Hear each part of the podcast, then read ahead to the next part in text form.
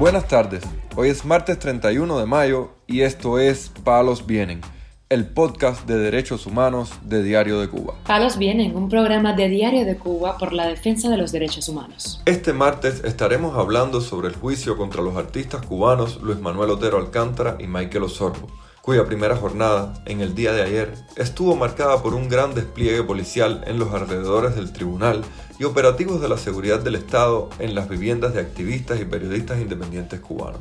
También comentaremos sobre el arresto y nuevo encarcelamiento sufrido por el manifestante del 11 de julio Andy García Lorenzo, así como el traslado a una celda de castigo del preso político Ángel Jesús Belis Marcano, quien se encuentra en huelga de hambre. Lo más relevante del día relacionado con los derechos humanos en Palos Vientos.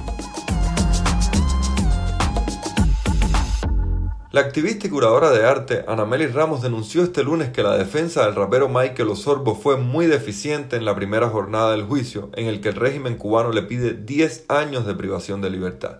Cuando faltaba menos de una semana para iniciar el juicio, el régimen cubano inhabilitó a la abogada encargada de la defensa del rapero, por lo que el jurista designado para representar a Osorbo, llamado Joilandri Sabón, tuvo poco tiempo para prepararse y realizó una labor muy deficiente según los presentes en la audiencia. De acuerdo con Anameli Ramos, el nuevo abogado del rapero ha logrado con su mal desempeño hasta ahora que el juicio se vea desbalanceado, pues casi ni habló y fue el propio Sorbo quien tuvo que explicar la mayor parte de su caso.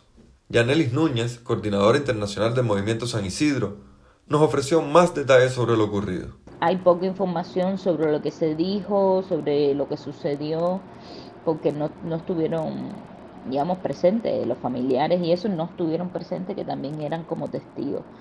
Entonces, hasta que no, digamos, tengamos una versión de Luis o, eh, o propio Michael, que lo escribe en una carta, pues será complicado saber realmente cómo fue el circo.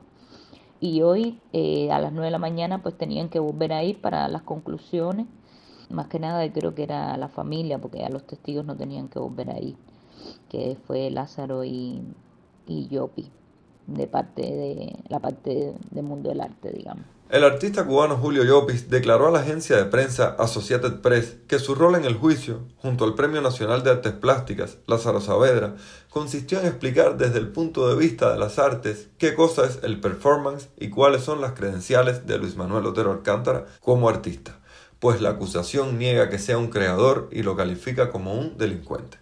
También trascendió en el día de ayer que un grupo de diplomáticos de Países Bajos, Alemania, República Checa, Reino Unido, Noruega y Suecia fueron impedidos de entrar al tribunal por agentes de la policía que vigilaban la zona. El músico cubano Roberto Carcasés, quien vive cerca del tribunal de Marianao, contó que también intentó acercarse, pero fue interceptado por militares cubanos.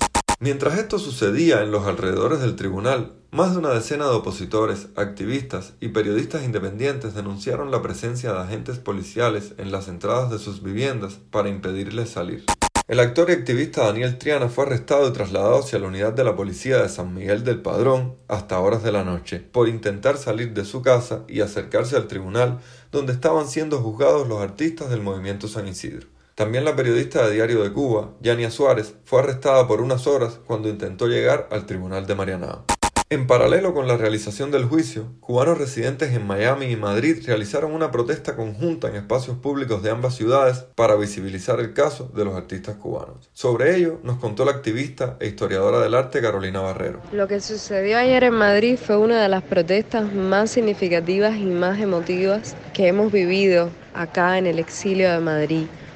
Eh, estábamos grupos, personas de, todos los grupos unidos. La sensación era de, que caminábamos juntos. Lo hicimos, empezamos en Sol, recorrimos hasta la Gran Vía, luego en Callao, eh, estuvimos otro, otro rato en donde se nos unió Elías Rizo León, el joven que estuvo en las manifestaciones en Toyo, eh, el joven que protagonizó la foto icónica de la bandera encima de la patrulla. Fue muy importante también ver que en ese momento no nos separaba nada a grupos o personas que por distintas razones en otras ocasiones han podido incluso enfrentarse. Ayer estábamos unidas más allá de las diferencias. Lo que sucedió para mí es precisamente la democracia. Yo creo que estamos construyendo democracia en los cubanos, allá donde estemos, en el exilio, dentro de Cuba. Y la manifestación de ayer es un ejemplo de eso. Creo que Luis Manuel y Michael nos vuelven a unir, eh, incluso desde la prisión, desde el juicio, en algo como eso. Palos viene. Pero mientras la mayoría de los cubanos ponía el foco en el juicio contra Otero Alcántara y Michael Otzorbo, la policía revocó la medida dictada contra el manifestante del 11 de julio, Andy García Lorenzo, a quien notificaron que hoy debe ingresar al campamento de trabajo donde cumplirá su sanción y no le dieron tiempo siquiera a prepararse, pues lo arrestaron cuando se encontraba en la vía pública con su padre. Roxana García, hermana del joven, dijo que la revocación los tomó por sorpresa, pues las autoridades le habían dicho que Andy García tardaría unos 15 días en ingresar al campamento de trabajo. A mi hermano lo acaban de detener en la vía pública sin eh, dar argumentos, sin dar explicaciones, sin, sin decirnos nada, sin avisarnos a la familia, sin nada. Hoy se nos dijo, hoy se nos dijo en la mañana que eh, eh, ya mañana se tenía que incorporar al abierto, se tenía que presentar en el lugar, en el campo donde tenía que trabajar, donde terminaría su condena. y su injusta condena, exactamente. Y que mañana tenía que presentarse eh, a las 2 de la tarde en el Yabú. El Yabú es, un, es una granja, un abierto, no sé, un lugar de trabajo donde ellos tenían que terminar la condena. Este martes también se conoció que el manifestante del 11 de julio, Ángel Jesús Vélez Marcano, será trasladado a un régimen de mayor severidad como castigo luego de que se declarara en huelga de hambre el pasado día 17 de mayo en rechazo a maniobras de la seguridad del Estado que considera malintencionadas y deshonestas. Ailex Marcano, la madre del manifestante, confirmó recibir una llamada telefónica del jefe de establecimientos penitenciarios de Camagüey, quien le comunicó que su hijo sería trasladado a una celda de castigo. También supimos este martes que la seguridad del Estado amenazó a los opositores cubanos Marisol Peña Cobas y José Luis Acosta con expulsarlos del municipio costero de Florida, en la provincia de Camagüey, a donde se trasladaron para cortar carbón y hacer marabú, a falta de medios de subsistencia en la provincia. Peña Cobas, además, fue amenazada con golpes y cárcel, según denunció en una transmisión en directo en Facebook. De acuerdo con la activista, la seguridad del Estado la citó y la tuvo alrededor de media hora en una oficina donde la amenazó con acusarla del delito de incitación a delinquir por una publicación suya en Facebook en la que decía que los niños no deberían asistir a la escuela con hambre y sueño. Palos vienen un podcast de derechos humanos de Diario de Cuba con la producción y conducción de Mario Luis Reyes. Muchas gracias por acompañarnos este martes en Palos Vienen, el podcast de derechos humanos de Diario de Cuba. Pueden escucharnos en DDC Radio y SoundCloud.